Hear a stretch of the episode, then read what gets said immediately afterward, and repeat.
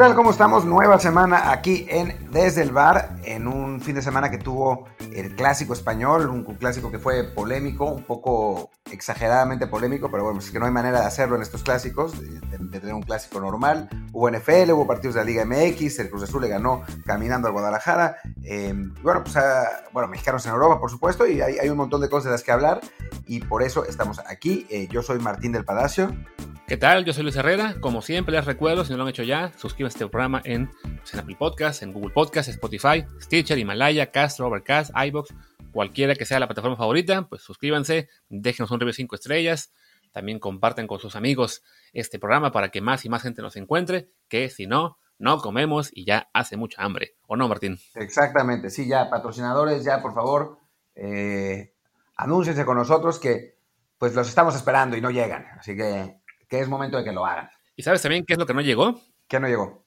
Pues el Barcelona. Algunas veces llegó, lo, que pasa es que no pudo notar. Courtois hizo una muy buena tajada en una jugada de Messi, una gran jugada de Messi, hay que decir. Sobre todo, bueno, el primer tiempo el, Barcelona estuvo, estuvo mejor, todavía antes del 2-1, y después cayó ese segundo gol que, que, fue tan, tan controversial en un jalón que es, la verdad, clarísimo del Englet sobre Sergio Ramos, pero bueno, había controversia sobre si eh, Ramos había empujado antes, em, eh, eh, controversia porque tiene que haber controversia, porque en este, en este universo binario entre Madrid y Barcelona siempre existen las teorías de la conspiración y, los fans no pueden entender que un equipo merezca ganar y el otro perder. Em, entonces, pues bueno, ahí cayó el segundo gol y a partir de ahí sí fue una clase de, tranquilidad, calma y manejo de partido del equipo Zidane que ganó 3 a 1 y pues es, tiene un, es un muy buen resultado y, ya saca seis puntos de ventaja al Barcelona, aunque todavía es muy pronto en la liga, ¿no? Sí, yo creo que en el tema de la polémica, este sí, la verdad es que resulta algo pues irónico que sean los fans del Barça, como en su momento también los fans de Madrid, los que se quejen de la acción arbitral y del VAR, porque seamos sinceros, el Barça y el Madrid casi siempre van a recibir la decisión arbitral a su favor cuando es una jugada polémica, ¿no? De hecho, justo ese día el Betis subió a Twitter una, una imagen comparando la, el penal del Madrid con un penal también que no, una jugada prácticamente idéntica, al menos en apariencia, que no se les marcó penal a ellos. Yo de hecho pensé que, era una jugada ese mismo día, pero no, resultó que era otro partido, pero bueno, simplemente recordaban el caso en el cual este, pues ese tipo de marcaciones sí depende mucho también de, a quién se le van a dar o no. Entonces, a un, a un Madrid, sea contra el Barça o contra el Betis o el Cádiz, se lo van a marcar casi siempre, y a un Betis si está jugando contra un equipo más grande, pues es mucho más complicado que se lo marquen, ¿no? En este caso era un duelo Madrid-Barça, ahí sí ambos equipos han sido por lo general, digamos, bien tratados por los árbitros y por el VAR en los últimos años, pues tocaba que este, esta ocasión al Barça fuera al que le, fuera mal, pero la verdad es que el, penal sí era, ¿no? Entonces tampoco es para hacer tanta polémica y después el Madrid fue, fue superior, que también habla un poco del estado de la Liga Española, cuando un equipo que apenas tres días antes o cuatro había perdido en casa ante un equipo ucraniano con bajas, juega el clásico en casa del rival y lo gana. Sí, la liga no está bien, eso, eso está claro, no está en su mejor momento. Bueno, el, Madrid perdió el local contra el Shakhtar, el, el, Barça le había ganado al Frank Varos, pero bueno, eso era de esperarse, no es que hubiera... Hay demasiada diferencia entre, entre ambos equipos, pero el Atlético fue despedazado 4-0 por el Bayern, ¿no? Estamos hablando de, de pues, tres de los cuatro equipos que participaron en, la Champions, el otro fue el Sevilla, que le sacó un buen empate al Chelsea, pero que eh, no dejan bien parada la, situación de la liga. Y el partido, la verdad es que estuvo entretenido, pero no fue un, eh, pues un ejemplo de ritmo y velocidad, ¿no? Fue un partido con, varias ocasiones de gol, pero que eh, no se jugó quizás al, pues eso, al ritmo que, se juega en la, Premier, que juega el Bayern, y eso muestra que la Liga Española está en un momento pues de renovación, de cambio y que no, no anda del todo bien. Eh, a mí sí me gustaría puntualizar que eh, parte del trabajo del analista y no, no del fan es ver más allá del resultado, ¿no? Ver qué pasó en el funcionamiento en el terreno de juego. Y para mí, sinceramente, el Barcelona fue mejor durante 60 minutos, ¿eh? O sea, iba 1-1, pero el, el Barça merecía me decía irlo ganando. Eh, esa parada de Courtois al disparo de Messi es increíble. También Neto hizo una buena tajada y sobre todo al final hizo un par de atajadas ya cuando el Barça se había eh, perdido por completo. Pero creo que, que con jugadores como, como Dest, que jugó muy bien, como Ansu, como, como eh, Pedri, el, el Barça, la verdad es que se vio con bastante talento. Después perdió el partido, pero si vemos creo que un poco más, más allá de lo evidente, creo que el, el partido de hoy, de hoy, del sábado, sí deja para mí más lugar a la esperanza a mediano y largo plazo al Barcelona que al Real Madrid. Puede ser, aunque también hay que señalar que según, según las estadísticas, el, el, Barça, si bien dominó buena parte del partido, no logró generar suficientes acciones de gol y de hecho, bueno, o por lo menos en, cantidad, digamos, que tarde o temprano llegara eh, un, un, tanto más. Y tan es así que al final, en, el, número de tiros a gol o tiros fuera la puerta, el Barça tuvo 8 disparos, la mitad a gol, la mitad fuera, y el Madrid 14. Entonces sí, digamos que el Barça puede, puede dominar la posesión, puede presionar muchísimo, pero le está costando mucho generar, digamos, ya la jugada final. Quizá influye ahí el hecho de que, bueno, de que no tienen un, un 9, digamos, este, puro, como, como antes era Luis Suárez. Eh, pero sí, de todos modos, bueno, en un partido importante, pues ya es uno más, digamos, de, de partidos ante rivales fuertes o ante rivales de categoría, en el que el Barça no, no logra, digamos, mostrar su, su mejor juego quizá y pierde, ¿no? Evidentemente, bueno, venimos de antes de, de lo que fue esa, esa derrota en la Champions con el, con el Bayern Múnich, también de repente jugar contra Atlético no le va bien, eh, contra el Sevilla tampoco ha, ha, podido últimamente, o sea, es ya digamos que al Barça le está costando cada vez más eh, lidiar con duelos de alta exigencia, ¿no? Sí, es verdad, eh, pero también, en fin, y también los expected goals, el Madrid estuvo, estuvo arriba del Barcelona, aunque creo que tiene mucho que ver que en los últimos minutos, ¿quién o sea, el Barcelona tenía la urgencia de anotar, pero quien realmente generaba las oportunidades claras era el Real Madrid, ¿no? Neto saca dos muy buenas y, una más que no era tan importante, pero bueno, fueron, fueron tres claras. Eh, pero insisto que, digo, yo sé que, tengo un, comentario contra el, el, consenso y me imagino que me van a acusar de, de antimadridista y de culé, pero, pero vi jugadores eh, muy talentosos y vi a, un, un, Barça jugando bien ordenado, eh, haciendo el gasto del partido. Me gustó mucho Pedri, creo que se, Des se sumaba bien, Ansu Fati es muy bueno. Y de la Real Madrid no veo tanto talento a mediano y largo plazo, ¿no? O sea, el que, el que me gusta de esos es Rodrigo. Vinicius pues, tiene sus pros y sus contras.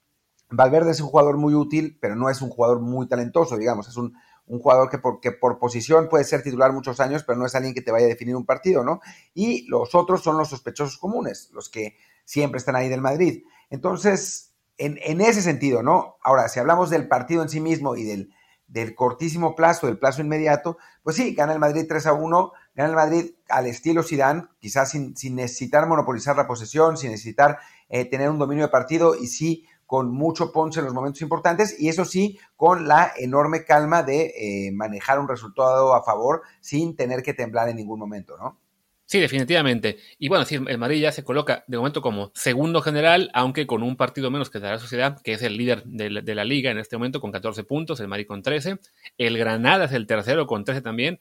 Eh, y el Barça, pues en una situación muy atípica, está en la parte baja de la tabla, en el lugar 12, con apenas 7 puntos, aunque tiene dos juegos pendientes en los que ahí se podría recuperar. Pero bueno, digamos que lo que es la gráfica de la forma reciente del Barça, pues lo que marca es dos, dos caídas consecutivas y sí eh, es el tipo de, de, resultados que si bien es muy temprano en la liga, pues sí, esta desventaja temprana puede, puede acabar afectando un poco sus posibilidades, más en un año que la verdad yo creo que tanto Madrid como Barça ahí sí tienen que concentrarse mucho en no dejar puntos en la liga porque yo no veo forma de que saquen en Europa un título esta vez.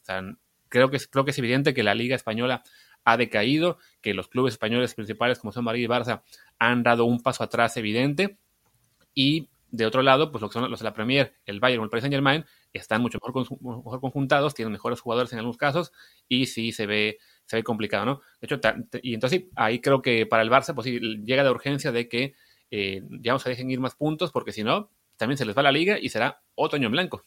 Sí, en efecto, sí, hay, hay una, bueno, una cierta sensación de urgencia en el Barcelona, ¿no? En este momento, a pesar de que apenas llevamos cinco o seis partidos de liga, eh, sí, hay, sí, sí hay una sensación de urgencia, hay una sensación de que este Barça no está, no es suficientemente competitivo como, para jugar contra los equipos importantes y que, eh, bueno, pues es, sigue siendo la decadencia de la que tanto hablamos la, al final de la temporada pasada, antes y después del 8-2, y que se ha venido gestando en los últimos años, ¿no? Eso es, eso es verdad. Vamos a ver qué pasa, sin embargo, o sea, Kuman los tiene más ordenados, eh, está poniendo a jugar a los jóvenes, quizás sea, sea un año en blanco, pero, pero, puede ser que eso ayude a mediano plazo y para el, digamos, la mm, afición del Barcelona, creo que lo más importante en este momento es el despido, bueno, el despido, la moción de censura al presidente José María eh, Bartomeu, que parece ir viento en popa y eh, pues todo parece indicar que tendrá los resultados eh, favorables en ese sentido y Bartomeu se irá, ¿no? ayer, antier me llamaban mucho la atención, ayer creo, unas declaraciones de Gerard Piqué en, la que, en las que directamente atacaba a Bartomeu, o sea, decía que no era un presidente que, que mandara en el Barcelona, que no, él se ponía claramente del lado de, Leo Messi en la, en la, disputa con Bartomeu y prácticamente eh, decía que no era el presidente correcto para el Barça, ¿no? Y Piqué, que es un tipo con muchísima influencia, no solo dentro de la cancha, no solo en el vestidor, sino en los círculos más altos del Barcelona, creo que con estas declaraciones deja claro que eh, los días de Bartomeu están contados, ¿no? O sea, ya el, presidente no tiene el apoyo de nadie y la moción de censura, cuando que tiene que ser votada, pues seguramente será votada a favor de que, de que se vaya del equipo y eh, en ese sentido, pues los, aficionados creo que pueden estar contentos. Sí, de hecho, la, moción de censura se vota el próximo domingo y lunes, 1 y 2 de noviembre. El, el equipo había intentado pararla de último minuto con varios recursos legales, ya no, no, no logró.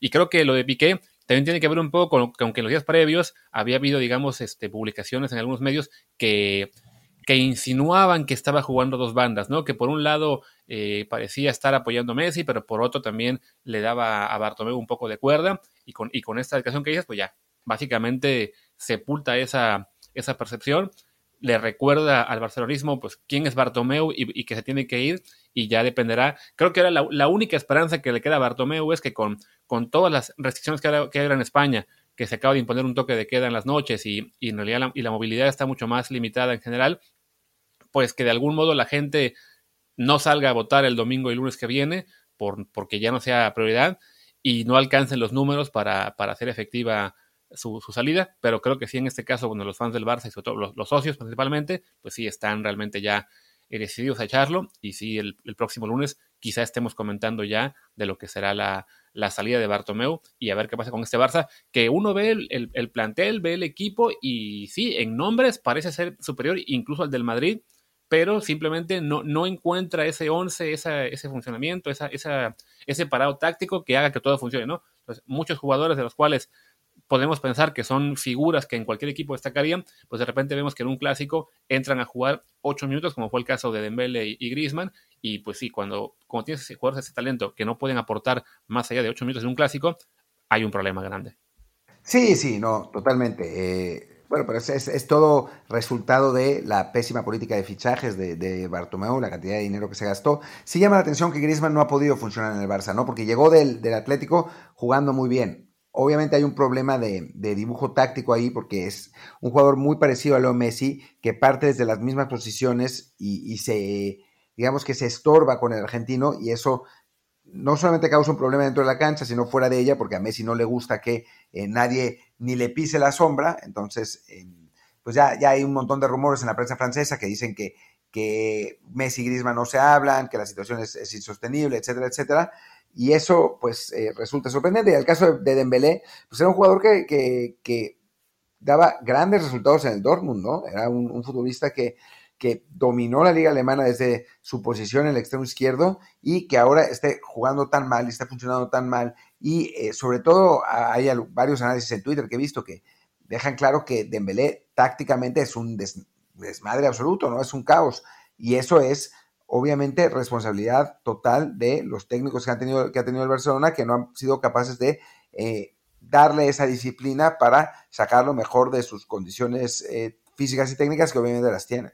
Y bueno, ya para cerrar el, tema del clásico, hablar un poquito del Madrid, que fue el que ganó y le hemos hecho mucho caso, pues sí, por lo menos esta victoria en el clásico ayuda a, borrar la mala imagen que dejó el equipo en la Champions, en esa debut contra el Shakhtar eh, que perdió 2-3 lo mencionamos la semana pasada, seguramente se van a recuperar y van a, y van a acabar eh, pasando en, fase de grupos, pero sí, pues eran unos días de mucha preocupación, habiendo perdido contra un equipo ucraniano en casa, y ya, ganar el clásico les permite encarar con mucho más tranquilidad, lo que será de hecho un duelo complicado este martes ante el Borussia Mönchengladbach, que ahí sí es un duelo vital para ganarlo y, y volver a la pelea, porque una nueva derrota, sí, ahí sí los pondría ya en verdadero peligro de, no avanzar, aunque sí creemos que tarde o temprano el Madrid, pues por, por jugadores, por Zidane, por su suerte, por la flor, como le llaman, eh, va a acabar dando la vuelta en Champions también, ¿no?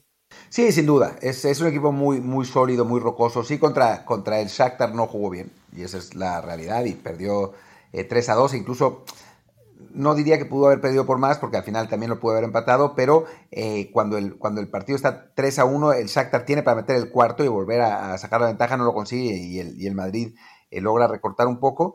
Pero, pero en general creo que el Madrid va a estar bien, ¿no? No es un equipo muy brillante, no es un equipo con la calidad y el talento suficiente como para pelear en Europa este año, pero en la Liga Española siempre va a ser eh, difícil de vencer y no, no es para nada descabellado que, vuelva a ganar la Liga, ¿no? Sobre todo con, con el Barça como está y con el Atlético, que es un, equipo que es medio una incógnita, ¿no? A veces juega muy bien y, avasalla y otras veces es eh, completamente inoperante. De acuerdo. ¿Te parece si ahora hablamos de mexicanos en Europa? Arranquemos con lo que fue, pues, justo en la Liga Española, el caso de Héctor Herrera, que hace dos semanas hablábamos de cómo se le ve lento, eh, fuera de ritmo, a punto de irse del Atlético, la gente no lo quiere, y algo pasó que en la última semana, pese a una goleada de 4-0 eh, a, manos del Bayern Múnich, ahora otra vez quieren Herrera. Pues sí, lo que pasa es que jugó bien, eh, jugó bien los dos partidos. la goleada contra el Bayern Múnich la jugó bien, se armó un poco una polémica, ya lo habíamos platicado por un tuit que puse sobre, sobre que había regalado un, balón, pues ya, ya había dicho que, ya me había dicho que me equivoqué y ya lo, vuelvo a decir. Y contra el Betis no lo vi, pero el, pues los comentarios en Twitter son muy buenos. Estuvo a punto de meter un golazo, cambió el partido, entró cuando iba 0-0 y al final el, encuentro lo gana el, el Atlético 2-0. Y, y bueno, pues ahora parece que ya lo quieren. O sea, a final de cuentas también hay que recordar que la, la afición en España y sobre todo el Atlético es muy voluble. Son muy apasionados, pero les enfurece cuando un jugador no está a su 100%, no anda bien, eh, lo, acusan de todo. Y entonces, eh, pues eso, eso pasó con Héctor, que estaba lento. Y esa es la realidad. Ahora, me hubiera gustado verlo contra el Betis, eh, porque, porque no lo vi, pero ciertamente es, un futbolista que tiene mucha potencia y con, la pelota, con la, con la pelota, cuando tiene posesión de la pelota es, es muy útil porque puede ir hacia adelante, que es algo que no suelen tener los jugadores mexicanos. Em, y entonces, pues claro, puede ayudar. Y me imagino que eso fue lo que, lo que hizo contra el, contra el Betis. Y cuando eso sucede y Héctor está bien y está, está rápido y está ligero, pues puede, es un jugador que puede marcar una diferencia. Diferencia que por otro lado no pudo marcar Diego Laines porque otra vez Pellegrini no lo utilizó, lo dejó en la banca, guardado ya sabíamos que no iba a jugar porque estaba, porque estaba lesionado, si no me equivoco. Pero bueno, preocupa el caso de Diego que no lo metió cuando estaba el, partido ganado, porque, bueno, porque iban ganando, porque lo quería, digamos, este, eh, guardar el, partido defensivamente. Ahora, cuando el partido eh, en, desventaja de un gol, porque además el segundo gol de Atlético cayó ya muy al final, tampoco lo mete, ¿no? En ambos casos, en partidos que los me refiero, se guarda un cambio Pellegrini, solamente usa cuatro. Entonces ya, ya preocupa que, por más que diga que le va a oportunidades, por más que diga que, es un jugador con, con futuro y muy prometedor, a la mera hora no lo usa, ¿no? O sea, lo, usa únicamente en ese 0-0 en el que entró al 91 casi casi para cumplir y resultó que sí ayudó a, que el equipo ganara o contra la sociedad en un partido que ya estaba perdido, ¿no? Fuera de eso, no ha habido oportunidades para Diego y sí ya empieza uno a ver el calendario para preguntarse pues cuánto falta para que arranque el mercado de fichajes para buscar una sesión porque en el Betis pues no se ve cómo. Yo creo que lo va a terminar metiendo, ¿eh? porque tampoco es que el, el Betis esté sacando grandes resultados, o sea, es un equipo que está que arrancó bien la temporada, pero que ha perdido algo de gas y que sí me suena que, que eventualmente va a terminar jugando, jugando más tiempo Lines. Eh, tan pronto como la semana que viene. ¿eh? O sea, creo que estos, estos partidos y estos resultados obligan a Pellegrini a, modificar y creo que Laines es una de esas modificaciones obligadas. Si no sucede en las próximas dos semanas que Laines juegue, entonces sí, de acuerdo en que tendría que estarse buscando eh, otro, otro club pese a las promesas de Pellegrini. Y del lado de Andrés Guardado, pues sigue lesionado y no jugó. El que no sabemos si va a jugar o no es, es, Néstor Araujo, que bueno, el Celta le toca partido hasta el lunes. La liga, después de tanto pelea con la federación sobre poder o no jugar viernes y lunes, pues de repente un round para la liga, sí los dejaron poner partido en, en alrededor de sábado y domingo. Entonces, el caso de Araujo no sabremos sino hasta esta noche contra en al Levante si juega o no. Así que pasemos a otras ligas y pues, sobre todo la Premier League, la más importante, con Raúl Jiménez que vuelve a marcar un golazo además. Desafortunadamente el, el, Wolverhampton no aprovecha y solamente empata ante Newcastle. Sí, golazo de Raúl, eh, un gol además bastante atípico porque fue un, tiro libre a favor en el que pues normalmente en esos tiros libres Raúl se mete al área para tratar de rematar, pero en este caso no. Eh, en el momento que la pelota salía volando decidió eh, dar varios pasos hacia atrás, ponerse, colocarse fuera del área y ahí le fue a caer exactamente el rebote, lo prendió de volea y mandó un disparo potente que quizás el portero pudo haber sacado, pero no lo consiguió, le dobló la mano y que significaba en ese momento el 1-0 para el Wolves. Parecía que el, equipo de Raúl iba a terminar ganando el partido, pero otro buen gol del Newcastle, también colaboración del portero, terminó con 1-1, ¿no? Pero bueno, si, si hablamos de un mexicano que está en forma en, Europa en este momento, ese es eh, Raúl Jiménez, sin duda que con ese gol y ese empate, el Wolves está octavo en la Premier, una Premier que sigue viéndose muy atípica, con el Everton de líder, el Liverpool segundo, y después Aston Villa, que tiene un partido pendiente, así que el Aston Villa podría acabar siendo el líder general eh, cuando juegue, cuando vuelve a jugar. No tiene partido pendiente hasta después, entonces no lo puede tomar ya todavía, pero sí, es Everton, Liverpool, Aston Villa, Leicester, Leeds United, Southampton, Crystal Palace y sigue uno y dice, bueno, ¿y dónde están los grandes? Y están todos hasta abajo, ¿no? Es, hablamos de que Chelsea es noveno, el Arsenal que no es grande es décimo y los equipos de Manchester muy, muy abajo, sí, con un partido pendiente, pero igual con un arranque muy, muy desafortunado que ha hecho que esta Premier pues sí tome una... Pues una, es una imagen que nos gustaría que se, se, mantuviera por unas 20 jornadas más, ¿no? Aunque sea por, por la variedad. Unas 35 jornadas más, ¿no? 34. Ojo que en ese caso tu Tottenham queda un décimo, ¿eh? no, no va ni a, ni a la Intertoto. si el Everton es campeón, puedo, puedo vivir con ello. ¿eh? No, es, no es tan grave. Si hay un campeón que es distinto a los, a los típicos cinco, eh, bueno, cuatro, porque el Arsenal no, no gana la, Premier desde, desde, que había dinosaurios en, en la Tierra. Eh, pero bueno, si no es uno de los típicos cuatro, eh, yo estoy bien, no, no, no me afectaría demasiado. Sí, aunque bueno, el Everton ya eh, pinchó por primera vez, pinchó, tío, hostia.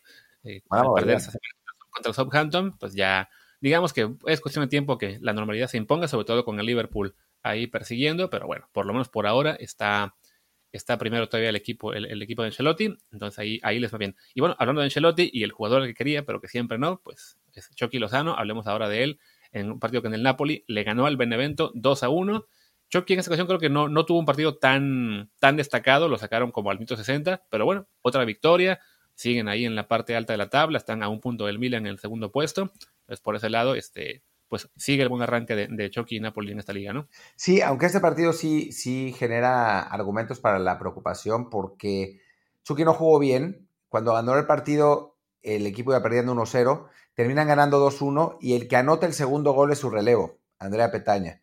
Eh, que entonces, pues vamos a ver qué, qué es lo que pasa. Ojalá que mantenga la confianza de Gatuso, ojalá que no, que no desconfíe de él por dos partidos que no, los que no estuvo tan bien. Pero, pero sí, eh, se dio esta, esta circunstancia y no es, no es la mejor de las noticias para el mexicano. De ahí me pasó a Holanda, donde vimos jugar a Edson Álvarez, por fin ya tuvo otra oportunidad. Claro, con el partido que iba 9-0, pues era complicado no meterlo. Al final entró 20 minutos para jugar este, esta goleada del Ajax, que le acabó metiendo 13 goles al VFF Venlo, que en lugar de Venlo debía ser otra cosa, pero pues, lo, censuran. Así que, pues sí, una, no, no, no hay mucho análisis que hacer en un juego que fue una cascarita, que debe ser una cuestión ahí sí. El Venlo debe ser como el Veracruz de, de la Eredivisie, porque sí, que te hagan 13 goles no es normal. Vaya, ni para el Tibu era tan, una cosa así jamás. No, es un recién ascendido que había logrado estar ahí en media tabla y eso, pero pues sí, le clavaron 13. Y lo divertido fueron las declaraciones del técnico al final, que, ah, sí, que dijo que, que estaba contento porque habían competido por 19 segundos. y, y, después que le parecía que el penal del 10-0 había sido injusto. No, sé. Yo creo que no sé si fue irónico o, una, especie de piojo a la holandesa, pero sí, por lo menos, bueno, ya nos sacó una sonrisa. No creo que a los fans de su equipo les haya hecho la misma gracia, pero bueno, ya, pues sí, ese 13-0 que va a quedar para la historia y que además en, Holanda, según yo, sí cuenta el criterio de goles de, goles de diferencia, perdón, diferencia de goles para el desempate. Entonces, pues ya el Ajax por ahí básicamente le saca medio punto al resto de sus competidores porque ya pues con, un 3-0 a cuestas va a ser muy complicado que alguno le, le gane en diferencia de goles al resto del. En ah. el PSV seguimos sin ver a, a Eddie Gutiérrez, si no me equivoco, pues sigue lesionado, así que pasemos ahora a otra liga, pues que sea que Portugal, ¿no? Con Tecatito que volvió a jugar, todo, bueno, jugó 90 minutos, pero lo sacaron al final, un partido que ganó el Porto 1-0 al Gil Vicente y siguen ahí segundos en la Liga Portuguesa. No lo vi esta vez a, Tecatito, por lo que leí un partido discreto, no fue uno de los partidos más, más espectaculares del mexicano, pero bueno, en, ese caso, pues no hay mucho de qué preocuparse, ¿no? O sea, Corona es el mejor equipo del Porto, es titular absolutamente indiscutible, y entonces dije el mejor equipo, el mejor jugador del Porto, es titular absolutamente indiscutible, y entonces, bueno, pues si, tiene un, un partido un poco más discreto, pues no, no es para nada el fin del mundo. En cambio, en el, lo que es el mexicano en Portugal, que es este Alejandro Gómez, una vez más se quedó en la banca con el Bovista. Esta parte, digamos que es normal. Hablamos de un chico de 18 años que tuvo oportunidades cuando llegó, le costó un poco de trabajo el arranque en la liga. Entonces, que esté ahora en, la banca es, digamos, no tanto para preocuparse. Evidentemente, sí quisiéramos que juegue un poco más, que tengamos oportunidades. Pero bueno, siendo central, es normal que si arrancas en la banca, es muy raro que entres, ¿no? O sea, solamente que haya una lesión o una expulsión que obligue a, modificar eh, el parado, pero por lo general los centrales que son titulares juegan los 90 minutos, entonces ahí sí, no es, no es tan grave que, si eres el tercer central del equipo, pues en un partido no juegues, ¿no? Exacto, sí, sí, sí, vamos, vamos a esperar. Eh, a, los, a los de Bélgica, ¿cómo les fue?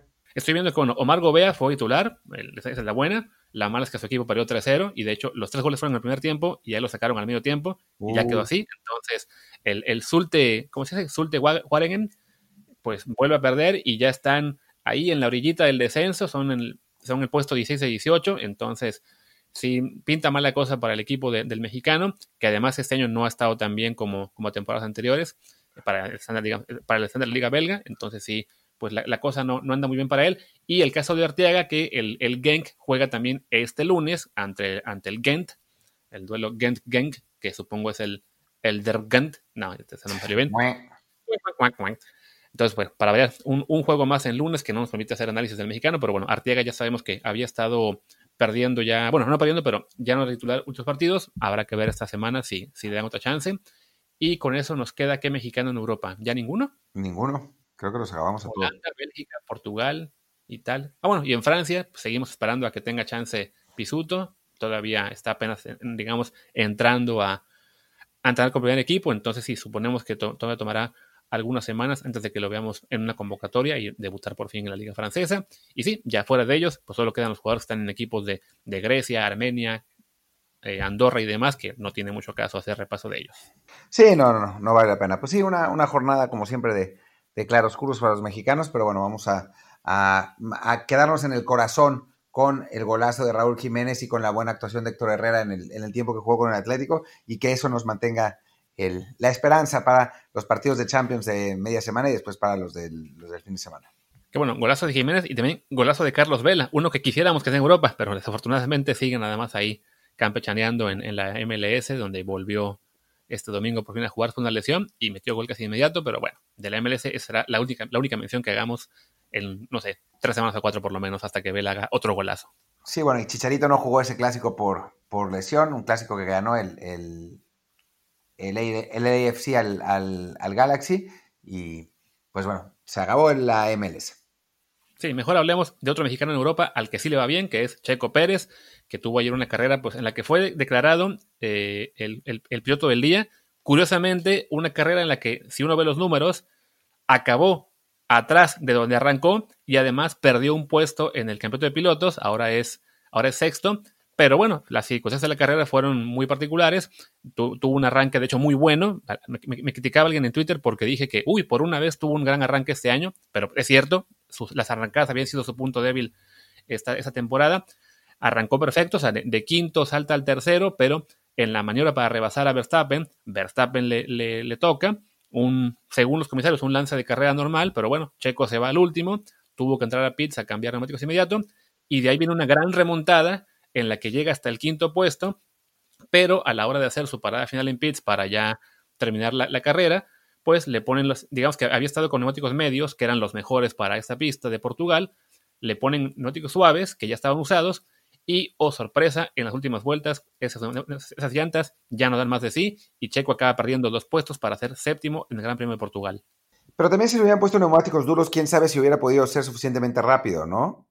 Sea, lo, que uno ve es que todos los demás equipos que tenían esa disyuntiva en, la, segunda parada, que tenían medios y tenían la opción de usar duros o blandos, todos pusieron duros, incluidos los, por ejemplo, los, Mercedes, y funcionaron bien. O sea, ya durante, la, durante las prácticas y en la quali, se había visto que los neumáticos suaves no estaban rindiendo, digamos, a un nivel realmente notorio, ¿no? O sea, la, diferencia en tiempos que estaban marcando los suaves y los duros era minúscula, creo que tres décimas.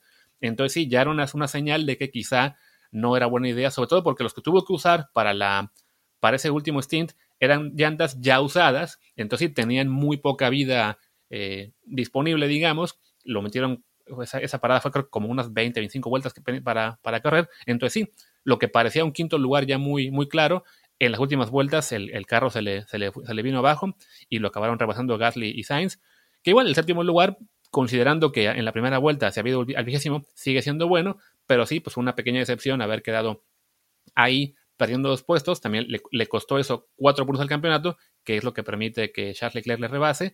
Sigue todavía en la pelea por el cuarto puesto con Richard y Leclerc, pero sí, pues queda ese sabor agridulce por esa mala decisión del equipo.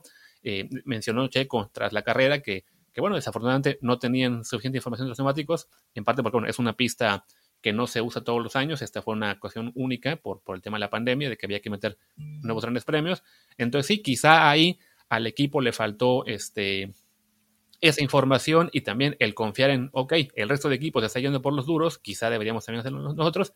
Y por otro lado, simplemente, bueno, lo, que para mí es el mayor problema fue de que no tenían un segundo juego de medios, que era el ideal para acabar la carrera, simplemente por eso, porque no lo tenían, porque una muestra más de lo que es este equipo, digamos, todavía un equipo joven, un equipo que comete muchos errores, pues no tenían previsto de que puede haber alguna situación en la que nos haga falta un segundo juego de neumáticos medios, que si los hubieran tenido, ahí sí, el quinto lugar estaba cantadísimo.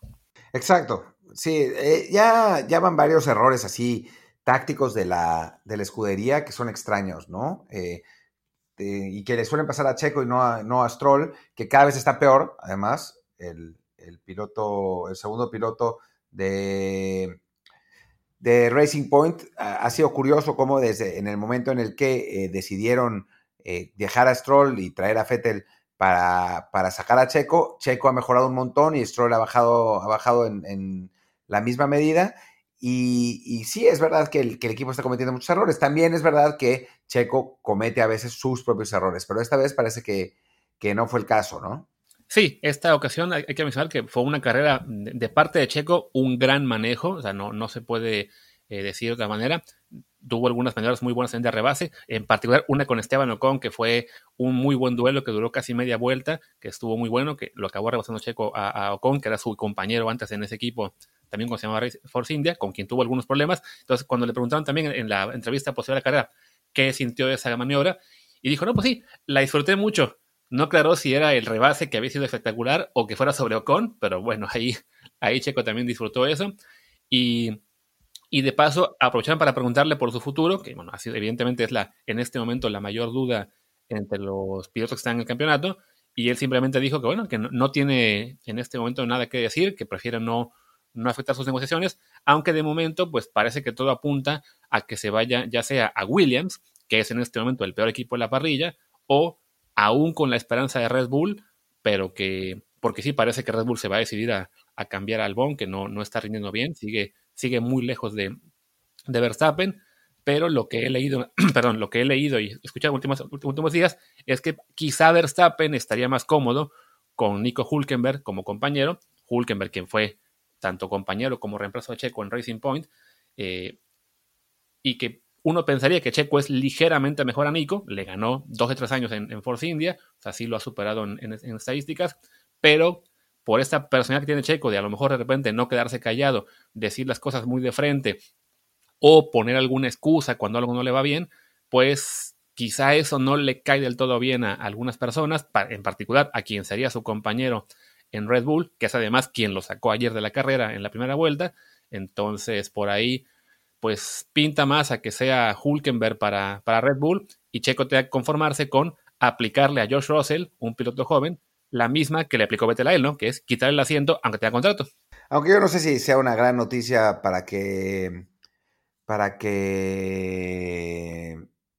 perdón, que sea una gran noticia que Checo se vaya a, Williams. O sea, no sé.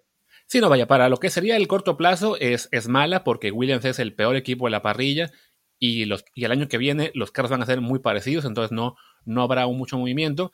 La buena es que punto número uno, Williams se acaba de vender, hay un nuevo grupo inversor eh, que mete nuevo dinero para, para salvar el equipo y, digamos, procurar hacerlo más competitivo a, a mediano plazo, y además que a partir de 2022 habrá un tope, un tope de gastos, entonces todo se debe emparejar, al menos en principio, en cuestión de lo que cada equipo invierte, y ahí pues ya si, si el equipo Williams hace un buen trabajo y si Checo contribuye con su parte, que es de desarrollo y todo, que aparentemente ha sido una, un factor clave para que Force India se mantenga arriba, igual con Sauber cuando estaba Checo, ese equipo competía mucho más que después cuando se fue y quedó Esteban Gutiérrez en su lugar. Entonces sí, quizá la llegada de Checo pueda hacer que a mediano plazo Williams vuelva a competir por ser un equipo al menos de media tabla, pero sí, evidentemente, pues sería mucho mejor que el mexicano acabe en Red Bull, aunque en este momento la posibilidad sí se ve lejana. Lejana, lejana, lamentablemente. Y sí.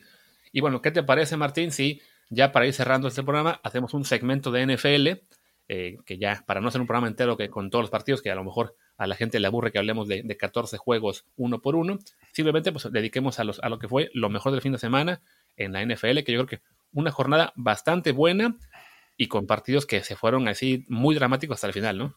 Sí, bueno, el, más dramático quizás fue el, último, el, de, el del domingo por la noche, que eh, Arizona sorprendió a Seattle y terminó ganándole, ganándole al final en un partido que, que, se fue a tiempo extra, se fue hasta el final del tiempo extra, en el que parecía que Arizona lo podía ganar antes, pero fallaron un gol de campo. Russell Wilson después tiró una intercepción que que Arizona logró regresar y, al final terminó, terminó ganando el, juego con un, con un, gol de campo de, de González al final eh, y que queda con, hay varias jugadas que quedan eh, marcadas, ¿no? Una recepción de Tyler Lockett en, el, en la zona de anotación que todavía no entiendo cómo lo hizo. Después una, eh, una intercepción de Buda Baker, de que, de, de, Arizona que DK Metcalf lo persiguió 80 yardas y lo, logró taclear de una manera increíble y al final Arizona no anotó en esa serie ofensiva. Eh, muy buena actuación de, Kyler Murray, una gran recepción de, de DeAndre Hopkins. Eh, la verdad es que eh, grandes jugadas por los dos lados y al final, pues el triunfo Arizona que muestra por qué la NFL es una liga tan interesante y tan, tan entretenida, ¿no? Sí, y hay que señalar, bueno, que Seattle tuvo la oportunidad de ganar porque tenía ventaja de 10 puntos en el último cuarto y la dejó ir por el, lo que es el factor que ya se ha hablado de este equipo de los Seahawks, que es su defensiva simplemente no, no para a nadie, ¿no? O sea, tienen una defensiva en este momento muy frágil, siguen sin llamar Adams, cuando él vuelva quizá ahí la cosa mejore un poco, pero sí, en este caso, en lo que se acabó convirtiendo en una especie de shootout, no lograron este, hacer la, eh, mantener la ventaja de 10 puntos, y además, cuando por fin lograron lo que, fue, lo que sería el, el, stop final, bueno, ni siquiera el stop, ¿no? pero bueno, que, que tuvo que intentar este, el, Arizona en gol de campo para ganar y lo fallaron en lugar de ir por el touchdown, pues Russell Wilson comete un error atípico en él, otra intercepción, no, no fue su mejor partido, y eso abrió la puerta para que Arizona ganara su, el, encuentro, con lo que además Seattle pierde la condición de invicto, ahora solamente queda un equipo sin, sin, derrota en la NFL, que son los Steelers, que bueno, es lo, que fue, lo que era el partido más atractivo de la semana, le ganaron a Tennessee también en un duelo que al final acabó siendo mucho más cerrado de lo que parecía. Sí, bueno, de lo que parecía en el tercer cuarto, ¿no? Porque, en fin, todos habíamos anticipado que eh, iba a ser un, encuentro parejo, que iba, que iba a ser un buen partido entre dos equipos que iban invictos y tal, pero eh, Pittsburgh salió que no, no creyendo en nadie y eh, llegó a tener ventaja de 27-7, si no me equivoco. Y después Tennessee regresó, regresó, regresó, se puso 27-24, todavía pudo haber ganado el partido en un pase que a final de cuentas Ryan Tannehill no logró encontrar a Corey Davis y con un gol de campo que para un eh, pateador como eh, Goskowski, que es un pateador legendario de Salón de la Fama, debería haber sido rutina de 48 yardas, pues lo falló y termina ganando eh, Pittsburgh 27-24, un partido que sí, en efecto, terminó siendo mucho más dramático de lo que parecía en algún momento. Sí, la verdad es que Tennessee, y lo hablamos un poco en la previa, es este equipo que se está acostumbrando a, a pelear en el barro, a que en el cuarto periodo tiene reglas importantes, pero sí, ya tocaba por fin un partido en el que no fuera suficiente porque sí hay que reconocer que en los primeros tres cuartos de ese encuentro no, no jugó bien, estuvo mucho mejor Pittsburgh, y sí, pues para un equipo como Tennessee queda esa, esa asignatura pendiente, ¿no? Que es lograr salir a jugar eh, mucho más conectado desde el principio para no tener que depender de grandes regresos al final, como ha sido el caso en partidos de repente contra, contra Denver, contra Jacksonville, contra Minnesota, en los que se fue muy, muy hasta el final el, partido, incluso contra Houston la semana pasada, que lo que hablábamos de esa maniobra de Bravel de, lograr un castigo para ganar tiempo. Entonces ya, contra un equipo de mayor nivel como son los Steelers, ya no alcanzó, aunque sí creo que dejaron claro ambos equipos que los vamos a ver seguramente en playoffs y quizás se enfrenten entre sí porque están en este momento en la élite de la americana. Pero la élite de verdad son los Kansas City Chiefs, ¿no? Eh, que fueron a la nieve de Denver y le pusieron una paliza feroz a, los Broncos en eh, una jornada de vespertina que también eh, pues dejó como, como enseñanza lo de los Patriots, ¿no? fueron arrollados por San Francisco. Yo la verdad es que nunca había visto a un equipo de Belichick perder por una, por una paliza tal. Creo que fue la más grande desde que asumió como coach de los, de los Patriots terminó sentando a Cam Newton, que jugó horrible, y pues ahora sí creo que, digo, no me gusta sobre reaccionar en, la NFL, ¿no? Porque ya lo hemos hablado mucho, como decimos, no, este equipo es un desastre, y de pronto gana y ya se recupera y todo es eh, maravilloso. Nos ha pasado 80 veces con Green Bay y Tampa Bay esta, esta temporada y Nueva Orleans, pero sí, por como se vieron los Pats, pues sí parece que no están para competir esta temporada. Sí, de hecho, la semana pasada yo había comentado que me parecía que la, clave era el regreso de la línea ofensiva, que había estado desaparecida básicamente en el juego contra Denver, pero esa línea ofensiva regresó básicamente completa contra San Francisco y aún así pues no, no hubo ninguna, ningún funcionamiento de la ofensiva, ¿no? Básicamente el problema es que tiene, lo, tienen los Pats un cuerpo de receptores tan pero tan débil que los equipos rivales ahora saben que lo que tienen que hacer simplemente es contener la carrera, nulificar la wrong option con Cam y los Pats no tienen manera de, defender eso, ¿no? Bueno, de, de, responder a eso, ¿no? O sea, ya hablamos primero contra Denver, que un partido que tuvieron una chance al final, pero no, no lograron generar puntos. Y ahora contra los Niners, pese a que es un equipo de los Niners que tienen ahora defensivos lesionados para esta temporada, eh, jugadores clave como Nick Bosa o Solomon Thomas, aún así fue suficiente para, para contener a los Patriots, que después de hecho quitaron a Cam y pusieron al suplente Stidham y no, no hubo diferencia alguna. Simplemente por eso, ¿no? Porque más allá de que Cam a lo mejor no, es, eh, no está jugando al nivel que, se hubiera querido, no tiene a quién lanzar el balón. Edelman ya es pues, casi casi un cadáver, está dando el viejazo muy feo y el resto de receptores no, no responde. Entonces creo que los pases este año, digo, con Belichick uno nunca puede dar nada por, por descontado y que encuentre la forma de, del equipo, de que el equipo reviva, pero viendo el calendario, viendo que siguen los Bills la semana que viene, viendo que simplemente el cuerpo de receptores no, no tiene ahí músculo y, la única forma de mejorar sería un cambio que, por ejemplo, lo intentaron el año pasado, que fueron por, Mohamed Sanu y tampoco funcionó. Yo creo que para los Pats, pues desafortunadamente, es año de pensar, vamos a tratar de mejor eh, darle a los jóvenes más oportunidades, de, ir desarrollando el equipo para, para el futuro. El año que viene regresarán muchos jugadores que estaban en el opt-out, tendremos mucho tope salarial disponible, tendremos este picks en el draft. Y, y sí, pensar ya en la reconstrucción porque este año pues no se ve forma de ser competitivos. No deja tú para meterte para hacer campeones, sino para entrar a playoffs, ¿no? Entonces creo que no tiene caso que, llegue la desesperación y decir, ah, hagamos movimientos y sacrifiquemos picks y el año y, el futuro con tal de quedar 8-8, ¿no? Si este año los Pats han de quedar 4-12, 5-11, pues que así sea, será un, un paso atrás para quizá el año que viene, con el regreso de jugadores, algunos jugadores clave y con todo lo que ya hablé, pues que sí vuelvan a ser un equipo competitivo, aunque sí, claramente ya la dinastía por ahora terminó. Y la única pieza que de esa dinastía que todavía sigue ahí dando lata, pues es Tom Brady, que ayer también dio un partidazo, y lo mismo que Rob Gronkowski, para que los, los Buccaneers le ganaran a los, a, los, a los Raiders, un partido que parecía parejo en la primera mitad y acabó 45-20, y creo que en este momento los Bucks, pues quizás son en este momento el rival a vencer en la Nacional, ¿eh? Ahora, no, no sé qué pasará en dos meses, pero en este punto se les ve como el equipo más fuerte. Puede ser, sí, sí, puede ser. Eh, entre la derrota de Seattle, eh, que bueno, que ya le ganaron los propios Bucks a, Green Bay, que Nueva Orleans, pues sigue ganando partidos, aunque no convence. Si hay que decir que a, Drew Brees le faltaron sus dos principales receptores, y eso, pues obviamente a, cualquiera, a cualquier coreback le falta, le afecta. Eh, pero sí, parecería que, Tampa Bay, que tiene un equipo pues muy completo realmente, o sea, dos receptores de primera línea, una ala cerrada como Gronkowski que parece eh, haber regresado, eh, una defensiva que es brutal, o sea, en, mucha medida el partido sí es verdad que Brady tiró cinco touchdowns, pero el partido se despega cuando la defensiva de Tampa Bay empieza a generar recuperaciones de balón al, equipo de, de Raiders entonces, sí se ve como, como un equipo muy completo, ¿no? Eh, va a llegar Antonio Brown a ver si no les despedaza el vestidor. Y bueno, también algo que es muy importante para Tampa Bay es que pues están recibiendo ahora millones de aficionados, ¿no? O sea, todos los villamelones que están saltando del barco de, lo, de, Nueva Inglaterra se están yendo para allá. ¿Te refieres a nuestro amigo que ya estaba en Twitter un poco pesado? Uno, entre ellos, entre ellos. Sí, yo, yo por eso ya dije, a ver, Villamelones que decían que le iban a los pases toda la vida, pero que ahora le encuentran fallitas, aprovechen, sálganse del barco ahora, váyanse, sigan a toma a los Bucks o digan que, ay, no, siempre me cayeron bien los, los Packers o los, o los Lions o los Jets, el que sea, elijan otro equipo si quieren, déjenos a los Pats de toda la vida en paz, ya nosotros navegaremos tranquilos aunque sea momento de tormenta, pero bueno, el barco va, mejor cuando va ligero. Y sí, ya, váyanse, váyanse, que este año va a ser malo para los Pats, así que aprovechen para irse ahora no y no vuelvan. No vengan los Jets, no los queremos y ustedes no quieren estar con nosotros, o sea, para... Sí, no, no.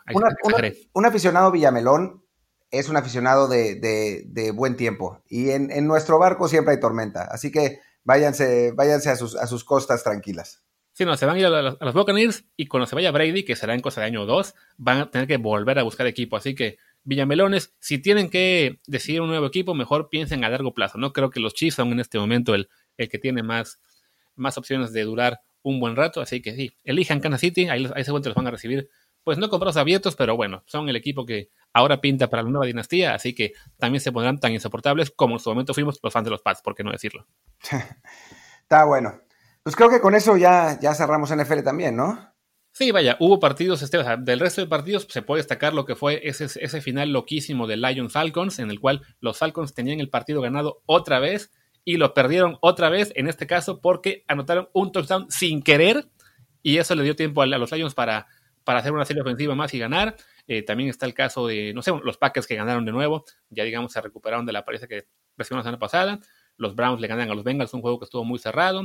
Los Bills, ojo, eh, preocupa un poco que después de dos, derrotas en, fila, pues le ganaron a los Jets, pero por la diferencia del partido fue casi casi como perder, ¿no? Apenas ahí ocho puntos en un juego que fue mucho más cerrado de lo, de lo que uno esperaba. Y ya solamente queda hablar de, bueno, más bien esperar al juego Rams contra Bears, que será esta semana el Monday Night, que si ganaran los Rams, pues van a acabar Rams, Bears y, ¿y quién era el otro? Había un tercer equipo con marca 5-2. Ah, los Browns, los 5-2 más engañosos de la historia.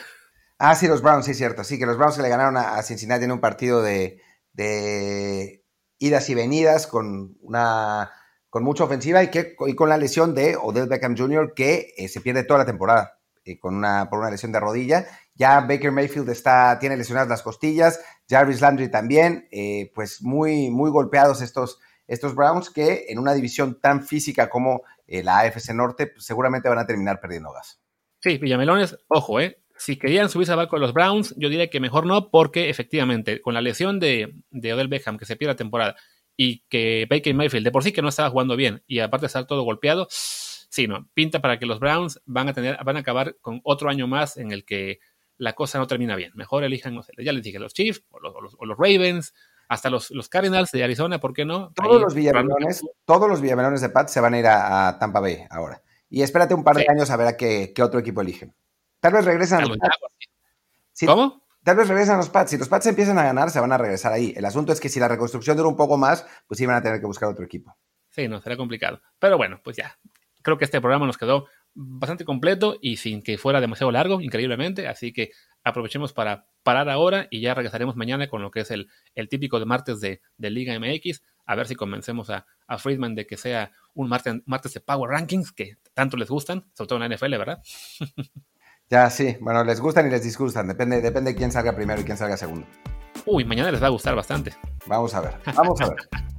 Pues bueno, cerremos por ahora. Yo soy Luis Herrera, mi Twitter es arroba luisrha. Yo soy Martín del Palacio, mi Twitter es arroba martín de ELP y el del podcast es desde el bar pod, desde el bar POD. Pues gracias y hasta mañana. Chao, chao.